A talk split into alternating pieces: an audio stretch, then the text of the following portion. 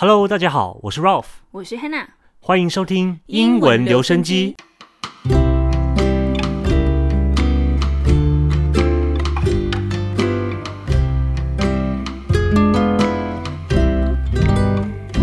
英文留声机。的官网发布啦，大家可以通过简介下方连接到我们的官方网站。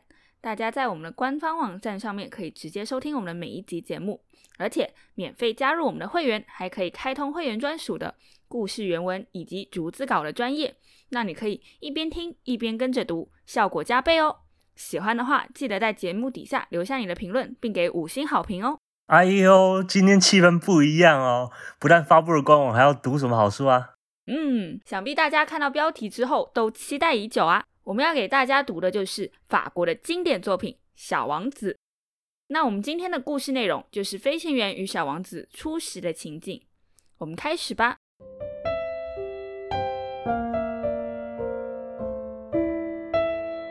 Once, when I was six years old, I saw a magnificent picture in a book called True Stories from Nature about the primeval forest. It was a picture of a boa constrictor in the act of swallowing an animal. Here is a copy of the drawing.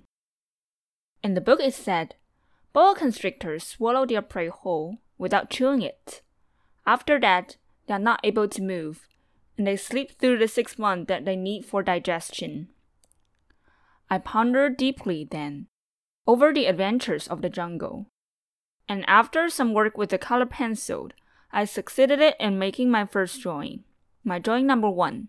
It looked like this. I showed my masterpiece to the grown ups and asked them whether the drawing frightened them. But they answered, Frightened? Why would anyone be frightened by a hat? My drawing was not a picture of a hat.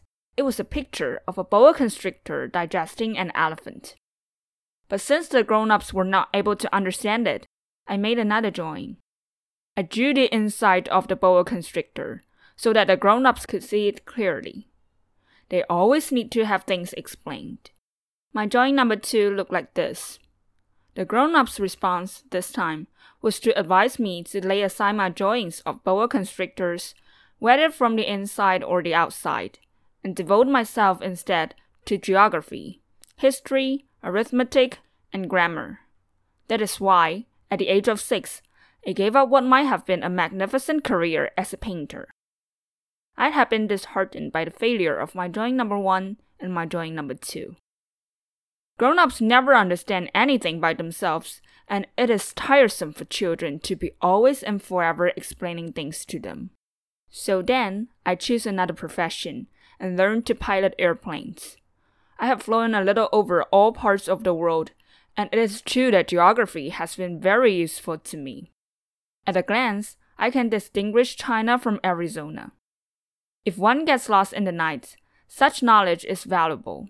In the course of this life, I have had a great many encounters with a great many people who have been concerned with matters of consequence. I have lived a great deal among grown ups. I have seen them intimately, close at hand, and that has much improved my opinion of them.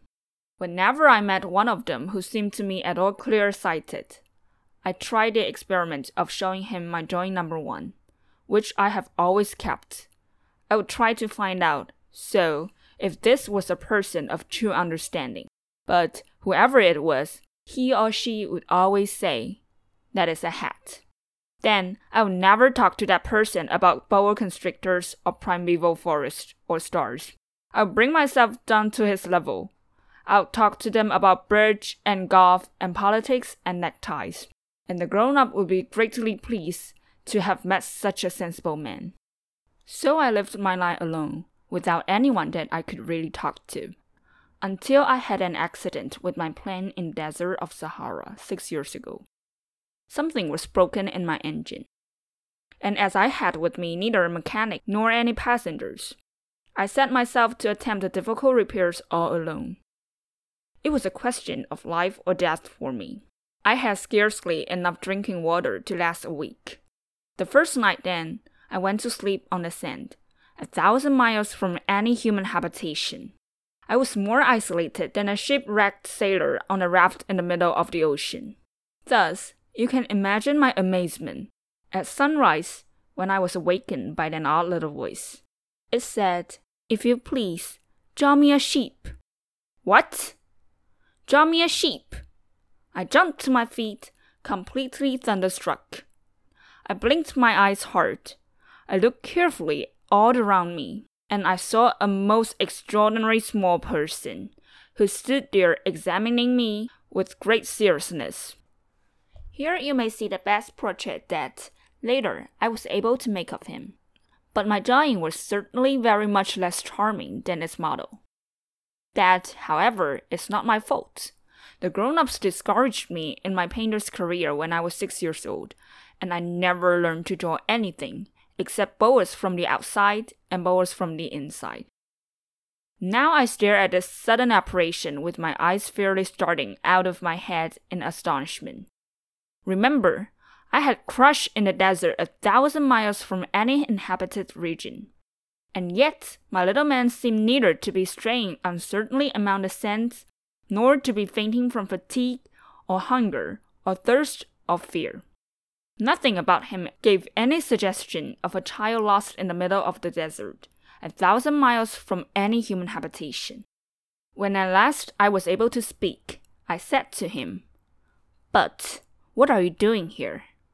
And in answer, he repeated very slowly, as if he were speaking of a matter of great consequence. If you please, draw me a sheep. When a mystery is too overpowering, one dare not disobey. Absurd as it might seem to me, a thousand miles from any human habitation and in danger of death, I took out of my pocket a sheet of paper and my fountain pen. But then I remember how my studies had been concentrated on geography, history, arithmetic, and grammar, and I told the little chap, a little crossly too, that I did not know how to draw. He answered me, That doesn't matter. Draw me a sheep. But I had never drawn a sheep, so I drew for him one of the two pictures I had drawn so often. It was that of the boa constrictor from the outside. And I was astounded to hear the little fellow greeted with, No, no, no! I do not want an elephant inside a boa constrictor. A boa constrictor is a very dangerous creature, and an elephant is very cumbersome. Where I live, everything is very small. What I need is a sheep. Draw me a sheep. So then I made a drawing. He looked at it carefully. Then he said, No, this sheep is already very sickly. Make me another. So I made another drawing. My friend smiled gently and indulgently. You see yourself, he said, that this is not a sheep. This is a ram. It has horns. So then I did my drawing over once more, but it was rejected too, just like the others. This one is too old. I want a sheep that will live a long time. By this time, my patience was exhausted, because I was in a hurry to start taking my engine apart. So I tossed off this drawing, and I threw out an explanation with it. This is only his box. The sheep you asked for is inside. I was very surprised to see a light break over the face of my young judge. That is exactly the way I wanted it. Do you think that this sheep will have to have a great deal of grass? Why? Because where I live, everything is very small. There will surely be enough grass for him, I said. It is a very small sheep that I have given you. He bent his head over the drawing, not so small that, look, he has gone to sleep. And that is how I made the acquaintance of the little prince.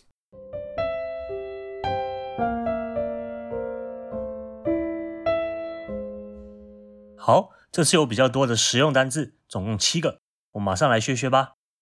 第一个是 boa constrictor，这是两个字，b o a c o n s t r i c t o r，boa constrictor 就是红尾蚺或是巨蚺的意思， 是一种森林中非常巨大的蟒蛇。成年雌性的体型最大可以到二点一到三公尺，它没有毒，而且通常性情温驯，所以听说是不错的宠物。总之，作者在他的绘本里看到的 boa constrictors swallow their prey whole without chewing it，居然会一口吞噬他们的猎物，完全不咀嚼。再来是个片语 lay aside，l a y a s i d e 也是两个字，lay aside 就是暂时放下或是停下某事的意思。通常可以用 lay aside something 或 lay something aside，可以是放下实际或是抽象的事物，譬如 lay aside your book and go to bed。家长对孩子说：“放下你的书本，去睡觉。”或是抽象的用法：“It is time we lay aside prejudice。”是时候我们该放下成见了。 还有一种专用法是指存钱，lay something aside。比如，I'm trying to lay something aside for my trip to Europe。我试着为欧洲之旅存点钱。接着是 thunderstruck，T H U N D E R S T R U C K，thunderstruck 就是震惊的、目瞪口呆的。譬如，I was thunderstruck to find out he had been lying the whole time。 我震惊的发现他从头到尾都在说谎。那这个字很有意思，前后拆开，thunder 就是雷声，后面的 struck 就是击中的意思，也就是震惊的像被雷击中的意思。再来是 overpowering，o v e r p o w e r i n g，overpowering 就是 too strong 太强烈的。令人无法忍受的，很多人会讲 O P O P。譬如 There's an overpowering smell of garlic in the kitchen. 厨房里的大蒜味令人无法忍受。OK，下一个是 Crossly，C R O S S L Y，Crossly 就是不耐烦的、不开心的。比如，Many passengers had crossly made alternative arrangements。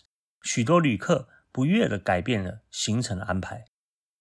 好，那我们剩下两个字，cumbersome，C U M B E R S O M E，cumbersome 就是笨重的或是效率低的。譬如故事里小王子说：“An elephant is very cumbersome。”大象是很笨重的。或者我们也可以形容 cumbersome bureaucracy，指官僚制度效率很糟糕的意思。我们终于来到最后一个字了，indulgently，I N D U L G E N T L Y，indulgently。就是放纵的、放肆的，这是一个负面的词哦。We indulgently chocolate error，我们放肆的嘲笑他的失误。哇，今天的单词量好大呀，而且每个词感觉都非常的常见呢。对呀，这也是我们节目的目的，从经典文学作品简短的篇幅中，让大家学习到许多实用的单字和片语。大家如果喜欢这种比较多单字的形式，可以在节目下方留言告诉我们知道。嗯。我觉得《小王子》前面这一部分呢，是作者对大人世界的一种看法啦。因为不管是飞行员如何去跟大人沟通，大人始终都觉得他画的那个巨蟒的图案就是一顶帽子，好像是一直无法沟通的状态。哦，其实我自己在看第一张图片的时候，我第一个反应说：“这什么鬼东西啊？难道其我也是变成那种没有想象力的人吗？”嗯，我是觉得像一个袋子装着不知道是什么东西啦。其实我是觉得他主要是想要讨论小孩子的纯真啦。那像我们在社会化的过程当中，可能就会慢慢的失去这一份纯真，变得见树不见林。那么同时呢，大人的思想会过度的趋于现实，局限于某一个单一方向的思考，就会有一个标准答案的形成，也不太容易接受其他人提出与自己想法不太一致的答案，有那种。既定的形象已经在大人的脑海中形成了这样子的一个固定思维。那比如说我们在形容云朵的时候，就会很容易的把它呃跟棉花糖相连接，但其实它也可以像是潮水一样铺满整一片天空。或者比如说在云层比较厚的时候，我会觉得像就是一座穿天的高塔，就是耸立在空中的那种感觉。那么就是对于某些事物的既定比喻，也是一种大人思维中的局限性啦。不过，如果大家跟我们一样也是看到帽子的话，也不要紧，因为毕竟它只是一个比喻。但我觉得啊，更重要的是，当有人跟你说，其实他画的是一只吞了大象的巨蛇的时候，你能够打开心胸去接受这个解释、这个可能性，而不是坚持自己所认为的那个事实。那像莎士比亚有讲过啊，There are a thousand Hamlets in a thousand people's eyes，一千个人眼中有一千个哈姆雷特。就是说，每个人看同一件事情会有不同的看法，我们不应该去限制任何人的想象。这才是比较重要的。对啊，像我们常说“仁者见仁，智者见智”嘛，那我会觉得说你这个结论其实我也是比较能接受的啦。那各位观众如果有同意或者不同意这个说法，或者是你们对小王子有自己的见解的话，也欢迎在节目下方留言告诉我们哦。我们下一集还是我们的小王子，那也有可能会挑出几个留言来讨论哦。好的，那今天节目就愉快的到这边结束啦。喜欢我们节目的朋友，记得到官网去追踪我们，加入我们的免费会员。再追踪我们的 Facebook 粉丝团或者是 Instagram，并分享给亲朋好友，也可以点击节目下方中的赞助链接，支持我们继续创作更多丰富的节目哦。我是 Ralph，我是 Hannah，我们下周同一时间再见喽，拜拜，拜拜。